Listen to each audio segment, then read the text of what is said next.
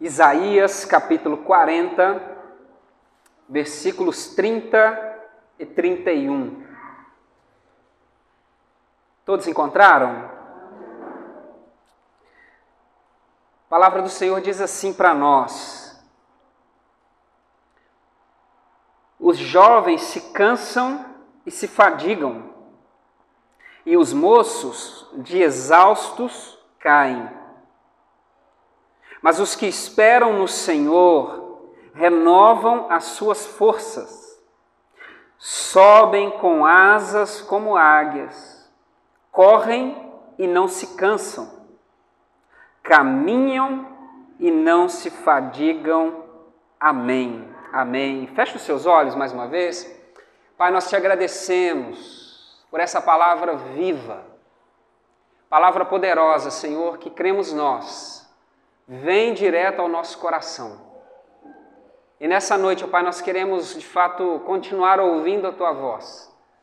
Então, Deus, que sejamos para Ti terra boa, para que essa semente que está sendo lançada nessa noite encontre espaço no nosso coração e frutifique, de forma que honre o Teu nome, o nome de Jesus.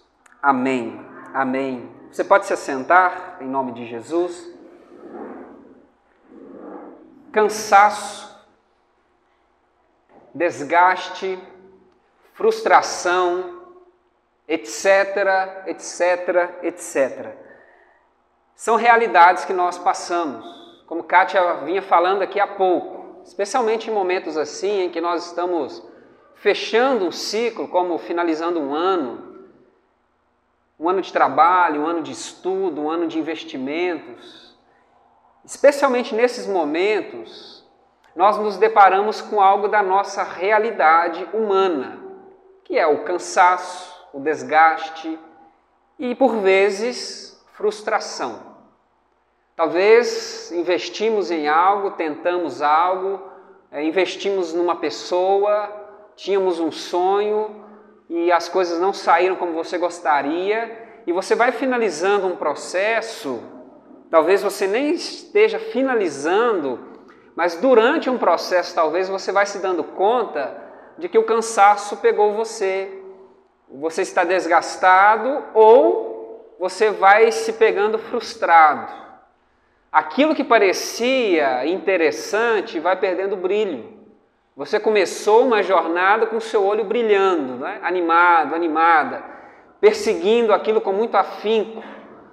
Mas vai passando o tempo, vai passando os dias, os meses, talvez os anos, e aquilo que parecia muito bom vai perdendo brilho.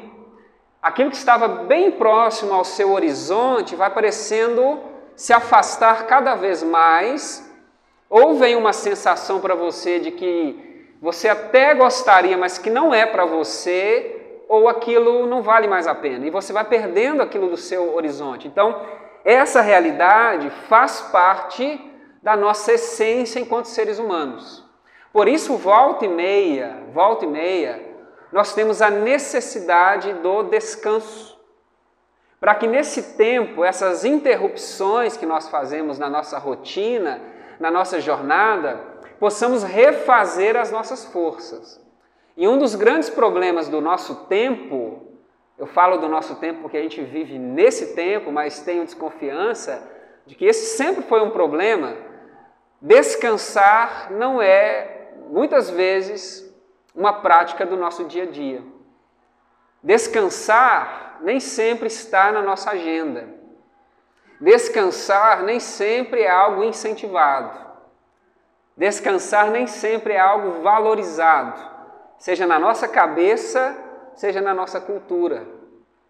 Quando a gente vê uma pessoa descansando, geralmente, se você é uma pessoa muito tranquila, você fica quieto.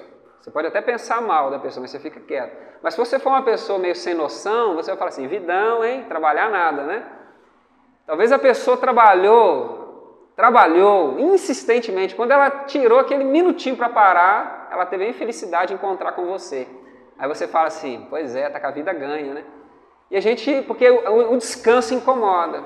Parece que tem alguma coisa errada quando a gente para para descansar. Nós somos frenéticos, né? frenéticos. Mas a necessidade do descanso é fundamental, porque é no descanso, é quando a gente para, quando a gente interrompe, é que nós temos a oportunidade de viver algo que é essencial para a nossa sobrevivência, que é a renovação. Renovação. E há várias propostas para a gente se renovar no nosso dia a dia. Talvez você possa sair de férias. Você sai de férias para descansar. Ou você curte seu final de semana.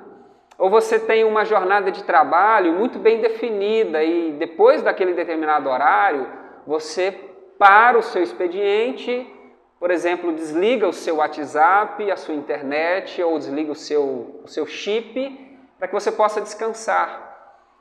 Ou há jornadas que elas precisam de fato ser interrompidas. A necessidade de, por exemplo, você sair daquele emprego que você está, para que você de fato viva uma renovação, porque se você continuar lá, as coisas não serão boas. Há relacionamentos que precisam ser interrompidos. Há, entre aspas, amizades que te fazem mal. Então a solução é você interrompê-la, é você sair daquilo ali. Então há várias formas de nós, no nosso dia a dia, nos renovarmos. E Isaías oferece para nós uma oportunidade. Mas não é uma oportunidade de um descanso natural, ou um descanso que faça parte da nossa natureza humana. Tudo isso que eu citei para vocês aqui são coisas boas. Quem não gosta de férias? E eu poderia refazer a minha fala. Quem não precisa de férias? Quem não gosta de um final de semana para descansar? Ou quem não precisa de um final de semana para descansar? Quem não precisa de um bom entretenimento para esparecer, um bom passeio, ou às vezes interromper algumas rotinas, mudar os ares? Tudo isso é muito bom e de fato nos dá um nível de renovação. Então, certamente, se você passar um final de semana num lugar que te faz bem, provavelmente você vai voltar melhor. Se você fizer uma viagem para algum canto, passar alguns dias, ou comer algo que você gosta, estar na companhia de quem você gosta, assistir um filme, fazer um passeio, estar em família, enfim, alguma coisa que interrompa a sua rotina e que tire você daquele ciclo desgastante. Tudo isso vai trazer para você um renovo, vai trazer para você um ar novo. Mas tudo isso, tudo isso, apesar de ser bom, é limitado. Porque nos toca numa dimensão importante, válida, mas limitada. Porque há desgastes, há cansaços, há frustrações que não se resolverão com férias.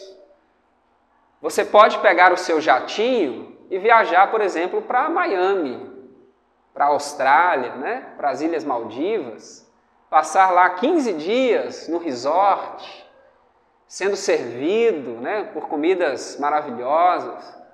Você pensou em alguma coisa, alguém bate na porta do seu quarto e te oferece. Você gostaria de fazer um tipo de passeio, aquilo se materializa na sua frente. Você pode viver essa experiência.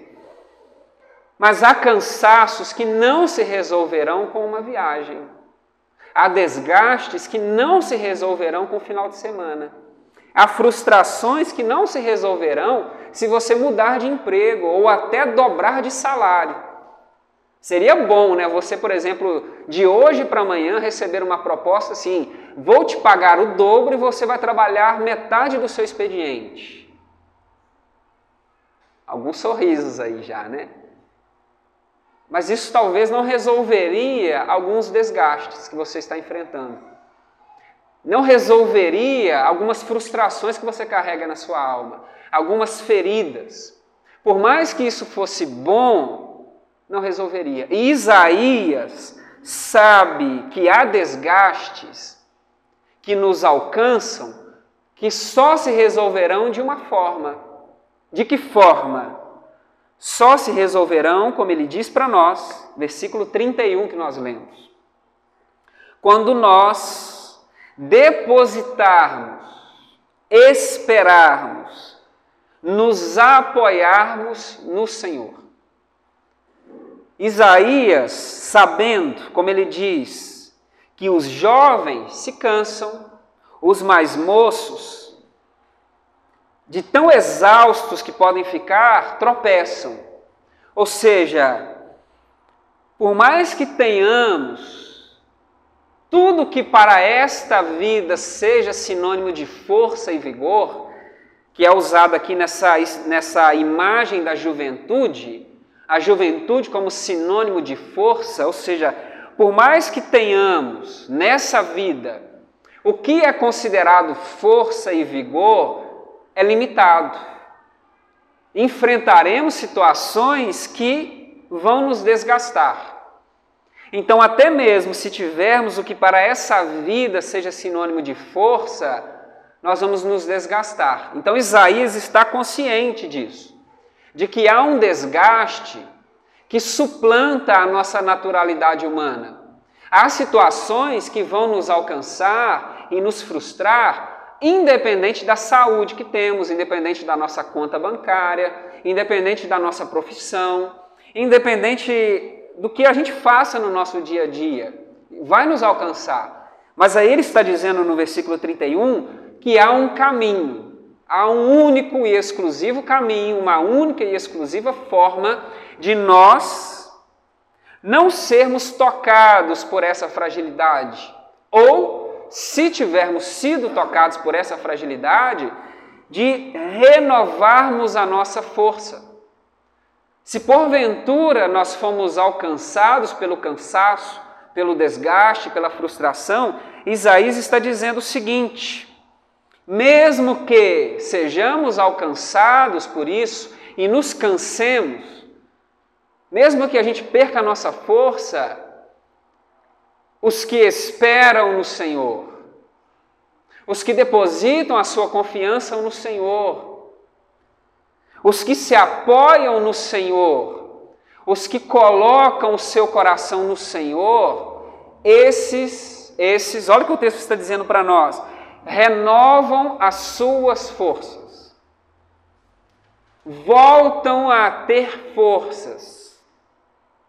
Eles sobem como águias, correm e não se cansam, caminham e não se fadigam. Ou seja, aqueles que confiam no Senhor, por causa do Senhor, não são assolados por esse cansaço que nos trava, esse cansaço que nos para. Porque nós andaremos numa força que não é nossa, uma força que vem do Senhor. E se porventura formos parados, essa confiança vai nos renovar. Ou seja, fazer nova de novo. Esse é o significado de renovar, ou seja, aquilo que fora novo um dia e se desgastou, se torna novo. Por causa de quê? Por causa do Senhor. Isaías então apresenta para nós, digamos, um segredo. Apresenta para nós uma porta, de forma que a gente possa superar essa realidade, que se não hoje, amanhã pode nos alcançar esperar no Senhor, confiar no Senhor. Só que se você prestar atenção, nós estamos no capítulo 40. O capítulo 40 é um capítulo muito interessante, porque ele marca dentro do livro de Isaías uma mudança de profecia.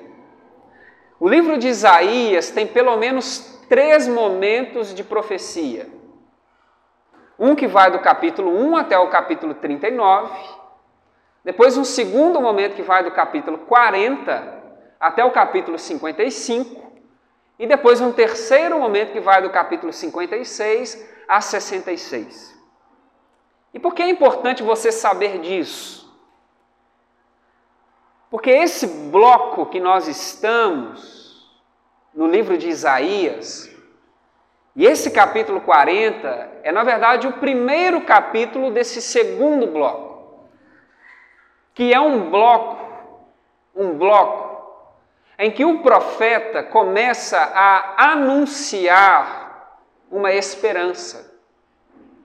o povo que vinha sendo repreendido por causa do seu pecado, que vinha sendo advertido das perigosas consequências do pecado, e por causa de não dar ouvidos à repreensão do profeta, foram feitos escravos nas mãos da Babilônia estão agora assolados pela mão de estrangeiros. O povo que era livre se tornou escravo por causa do seu pecado e começa a sofrer as consequências do seu pecado.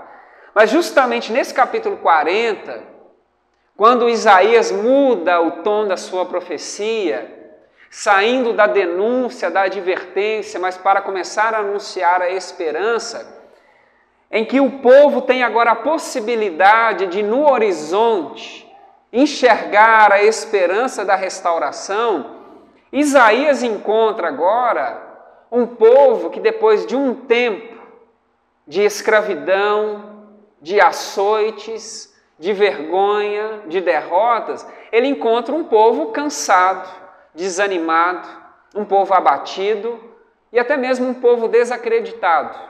Então, o capítulo 40 é, na verdade, o primeiro capítulo de um bloco em que o profeta começa a anunciar a esperança, começa a anunciar o tempo da restauração, o tempo do renovo, o tempo em que Deus, com a sua mão forte, retomaria o seu povo, refaria o seu povo, traria de volta o seu povo para a condição de povo livre.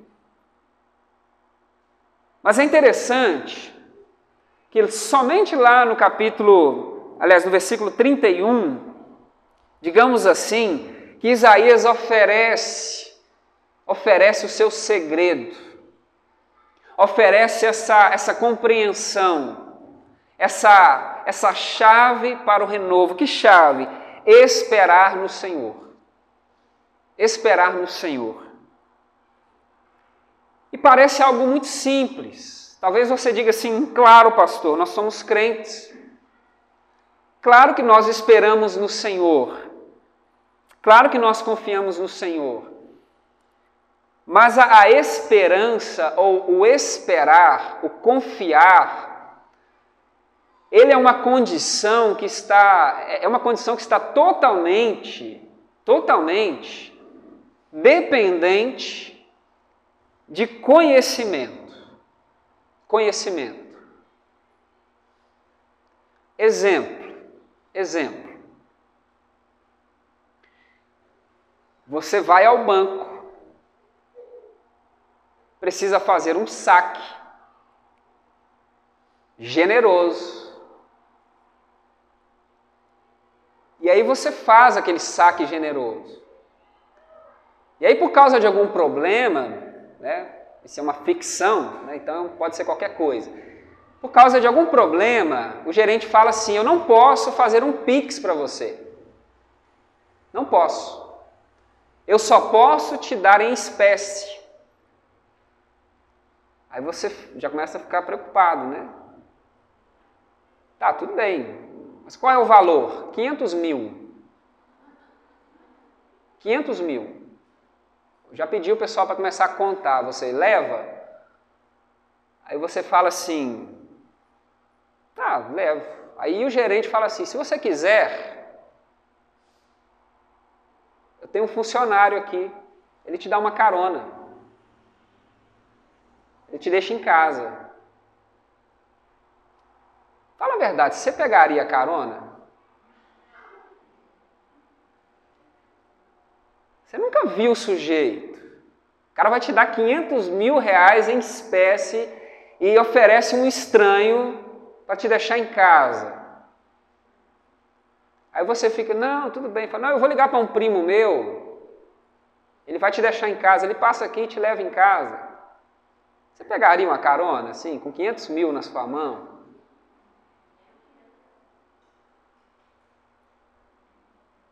Se não fosse o dinheiro, por exemplo, se tivesse algum outro bem, alguma outra situação, algum outro tesouro que não seja material, você confiaria em, em alguém que você nunca viu? Dificilmente, na é verdade. Talvez se você não tivesse opção, você até confiaria porque você não tem opção, porque a confiança depende de conhecimento. Você confia e espera à medida que você conhece. Não é assim? Você conhece alguém ou você é apresentado para alguém. Você não sai contando para a pessoa os seus segredos, a sua intimidade, trazendo a pessoa para a sua casa, oferecendo a ela algumas coisas. À medida que a sua confiança vai crescendo, é porque na verdade você vai tendo um conhecimento dessa pessoa. Isaías sabe disso. Porque às vezes nós temos dificuldade de confiarmos ou de depositarmos a nossa esperança no Senhor. Porque às vezes nos falta conhecimento do Senhor. Ou se não nos falta conhecimento do Senhor, nós temos às vezes um problema de memória. Nós nos esquecemos ou retrocedemos no nosso conhecimento do Senhor. E à medida que nós conhecemos o Senhor, nós vamos depositando cada vez mais a nossa confiança. E quanto mais nós depositamos a confiança no Senhor, segundo a lógica de Isaías, mais nós vamos sendo renovados, mais nós vamos crescendo. Aí vale a pena a gente se lembrar, pegando uma carona aqui na, nos profetas, da profecia de Oséias. Oséias, quando se levanta para exortar o povo de Israel, especialmente a liderança do povo, ele vai dizer no capítulo 4: O meu povo perece porque lhes falta conhecimento conhecimento do Senhor. E faz todo sentido, porque se nós não conhecemos o Senhor, nós vamos tendo dificuldade de depositar a nossa confiança no Senhor. E se nós não depositamos a nossa confiança no Senhor, nós vamos nos enfraquecendo. E vamos nos enfraquecendo, vamos nos enfraquecendo, a tal ponto de que nós não teremos mais condição de caminhar. E o que nos resta será de fato a destruição. Então, o que Isaías faz no capítulo 40? Diante dessa realidade, dessa necessidade do renovo que se faz à medida que nós depositamos a nossa confiança no Senhor, antes de Isaías chamar o povo à confiança, a recolocar a confiança no Senhor, Isaías se lança no desafio de, ao longo do capítulo 40, lembrar a esse povo de por que eles devem e podem confiar no Senhor. Ele faz isso. Ele gasta todo o capítulo 40 falando da grandeza, falando dos atributos de Deus, para que no final ele emita esse alerta, essa profecia, esse, esse chamado ao povo: coloquem o coração de vocês na presença do Senhor, porque os que fazem assim serão renovados. E não só renovados, mas andarão numa força que não conhece limitações. Voarão para fora da limitação, voarão para fora do cativeiro. Então há tantas coisas maravilhosas que Isaías nos lembra, mas eu queria destacar pelo menos duas, duas. Que ele fala ao longo do capítulo ao coração do povo, que penso eu que é oportuno para nós, que desejamos depositar a nossa confiança no Senhor. Porque nós podemos e devemos esperar sempre no Senhor. Porque Deus é maior do que os nossos problemas. Se você está vivendo algum problema na sua vida, quem aqui está vivendo algum problema? Algum? Alguma dificuldade assim? Tem alguém que está passando alguma dificuldade? Nenhuma, assim, ninguém, assim, não tem nada. Deus é maior do que o que você está passando. Muito maior. Aquilo que tira o seu sono, aquilo que gera ansiedade, aquilo que na sua cabeça pode envergonhar você, pode destruir você, pode colocar você numa situação difícil, tem talvez roubado o seu sono Toda essa situação que faz você se sentir pequeno, Isaías está nos lembrando que Deus está acima disso, que Deus é muito maior. A situação do povo para quem Isaías escreve é uma situação de opressão.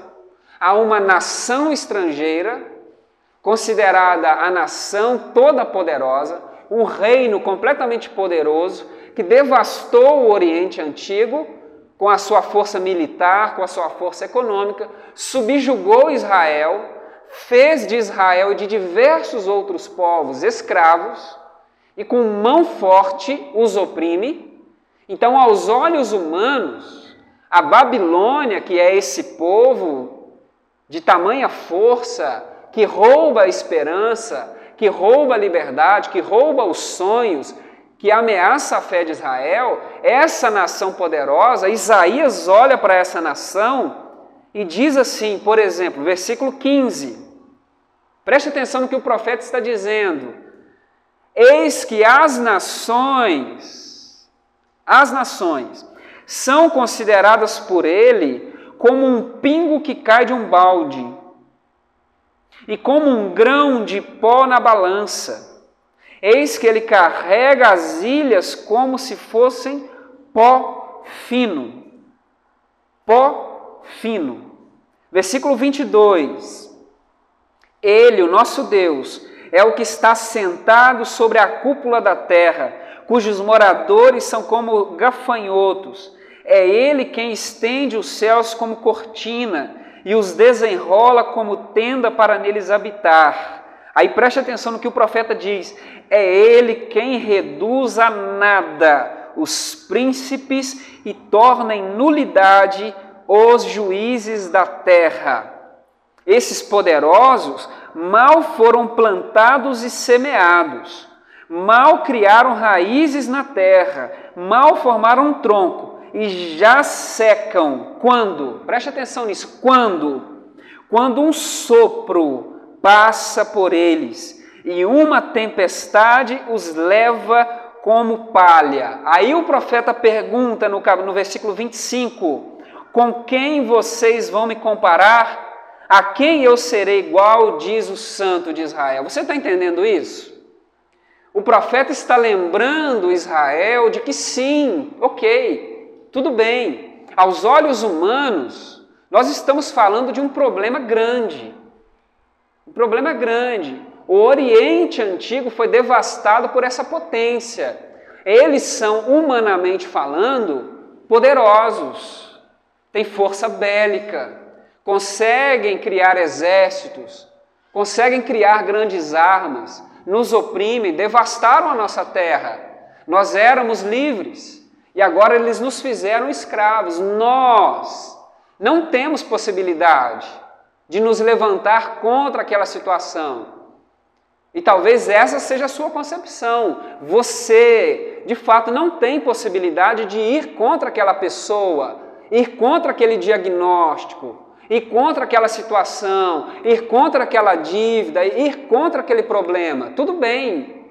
A sua análise, humanamente falando, ok, talvez foi correta.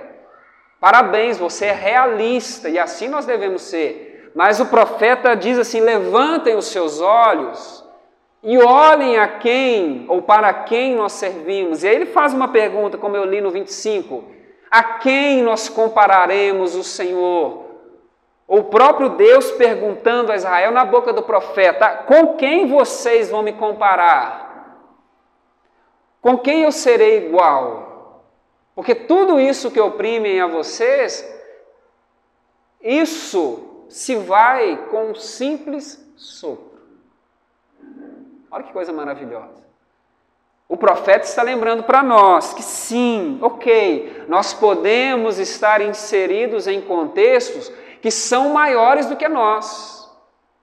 Você pode sim hoje estar vivendo um problema que aos seus olhos é maior do que você, mas Isaías está dizendo assim: olhe para quem chamou você, porque ele é incomparável. Sabe esse céu que você está olhando? Ele estende esse céu como se fosse a lona de uma tenda. Ele chama as estrelas à sua presença. Ele é o Deus Todo-Poderoso e Criador. E tudo que está sobre essa terra, por mais que crie raízes, com o um simples sopro se vai. E aí o profeta nos lembra, versículo 8, 7 e 8, que toda a humanidade é como uma erva. A erva seca e as flores caem, quando Deus sopra sobre elas. E ele nos lembra uma coisa: na verdade, o povo, os seres humanos, são erva. De novo, a erva seca e as flores caem. E ele fecha o versículo 8 dizendo assim: Mas a palavra do nosso Deus permanece para sempre. Você crê nisso? Amém. A palavra de Deus permanece para sempre. Então, Isaías está lembrando: nós estamos diante de um Deus que permanecerá para sempre permanecerá. Ele é o início, ele é o fim. Então Isaías lembra o povo primeiro isso, que o nosso Deus ele é todo poderoso, irmãos e irmãs. Ele é maior do que os nossos problemas, ele é maior do que as nossas dificuldades. Então, não olhe para a sua dificuldade, não analise as suas dificuldades do seu ponto de vista, mas analise as dificuldades do ponto de vista de Deus, porque Ele está acima das nossas dificuldades.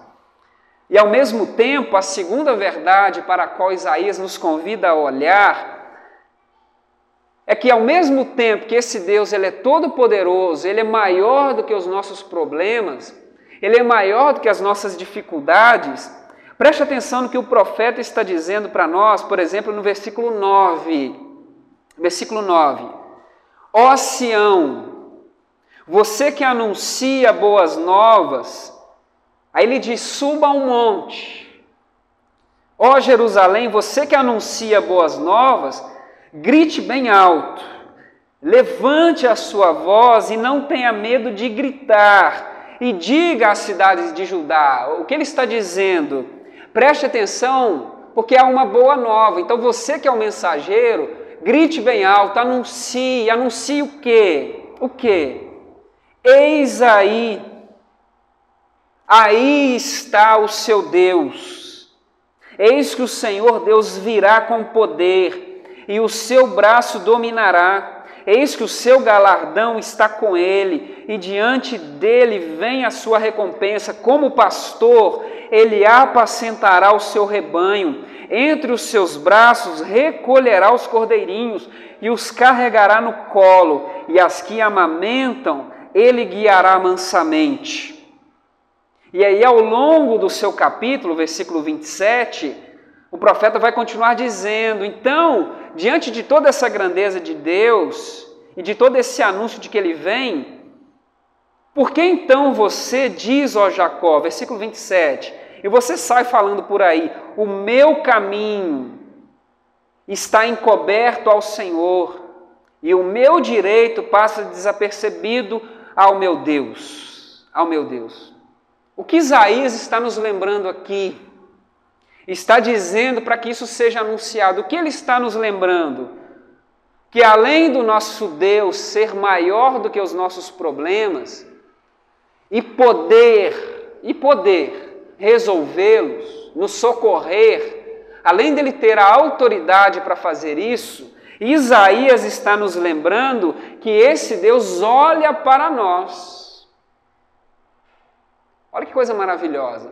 Nós temos um Deus, sim, como Isaías lembra, assentado nos céus, governando terra e céus, todo-poderoso, criador dos céus e da terra.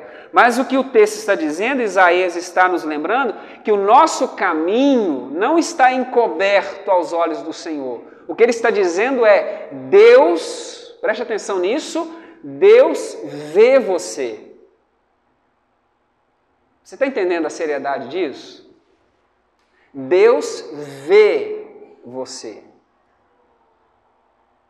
Os olhos de Deus estão sobre você. Isso é maravilhoso, irmãos. É saber que as nossas dificuldades, o nosso caminho, a nossa vida, e o que Isaías chama aqui o nosso direito, Deus cuida disso. Os olhos de Deus estão voltados para nós. Em que aspecto? De que Ele vem nos socorrer.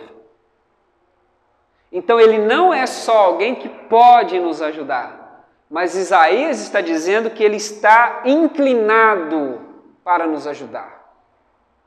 Porque, fala a verdade, há situações que nós estamos vivendo na nossa dimensão humana aqui que você talvez conheça pessoas que poderiam te ajudar e você talvez até buscou ajuda dessas pessoas, mas você se deparou com uma realidade, elas não quiseram te ajudar. Você sabe, fulano, fulana pode me ajudar. Ela tem a condição, mas ela não quer me ajudar. Você já deve ter passado isso, eu já passei isso. Você está diante de uma situação, você procura a ajuda de alguém, você sabe que a pessoa pode te ajudar, ela tem condição, ela está numa situação ou num momento da vida que ela tem total possibilidade de te ajudar. Mas na mínima, na mínima possibilidade dela se prejudicar ou perder alguma coisa, ou, ou ter algum desgaste, a mínima dificuldade dela perder alguma coisa, ela tira o corpo fora. E isso corta o coração. Não é assim? Você vai em busca de ajuda e uma pessoa te nega e você sabe que ela pode. A gente enfrenta esse tipo de coisa. Mas o que Isaías está dizendo é: ele pode ajudar. Ok? Creiam nisso, mas creiam também que ele está inclinado a te ajudar. Então, por isso, sabendo que ele pode, que Ele tem todo o poder nas Suas mãos e que é tempo e que Ele está com o coração inclinado para nos ajudar, inclinado a nos socorrer e desejoso de nos renovar e nos fazer novo de novo, Isaías está dizendo: então, coloquem o coração nele. Voltem-se para Ele, por quê? Porque Deus não nos decepciona. Deus não nos decepciona. Aquele, aquela que depositar o coração no Senhor não serão decepcionados, irmãos e irmãs. Eu posso decepcionar você e certamente irei decepcionar você. Você pode decepcionar alguém, certamente vai decepcionar alguém, mas o Senhor jamais nos decepcionará, porque Ele tem braço forte e coração inclinado. Creia nisso, Isaías está dizendo: Deus tem braço forte e coração inclinado. Por isso, Isaías diz: espere no Senhor. Espere no Senhor e as suas forças serão renovadas. Aquilo que, de, que desgastou você será esquecido Aquilo que colocou você prostrado será esquecido e você, olha que coisa maravilhosa, subirá com asas como águia. Você correrá e não mais se cansará. Você andará, caminhará e não sentirá fadiga. Sabe por quê? Porque você não mais viverá baseado na sua força, mas você andará baseado na força do Senhor. E quem é o Senhor, irmãos e irmãs? Versículo 28. É o Criador dos confins da terra. E aí o, o, o profeta encerra essa conclusão aqui, essa reflexão no versículo 28, dizendo assim: que por ser o Criador, ele não se cansa, ele não se fadiga. O nosso Deus não se cansa e o nosso Deus não se fadiga. Por isso, aquele que espera no Senhor não se cansa e não se fadiga. Você crê nisso? Você crê nisso? Então a palavra do profeta para Israel e a palavra do profeta para nós nessa noite, irmãos e irmãs, nessa nossa primeira, nesse nosso primeiro degrau da série Renovo é espere no Senhor. Deposite o seu coração no Senhor, porque ele tem braço forte e coração inclinado. E certamente viveremos algo novo. Você deseja viver isso? Se coloque de pé. Eu quero orar por você. Eu quero orar por você nessa hora.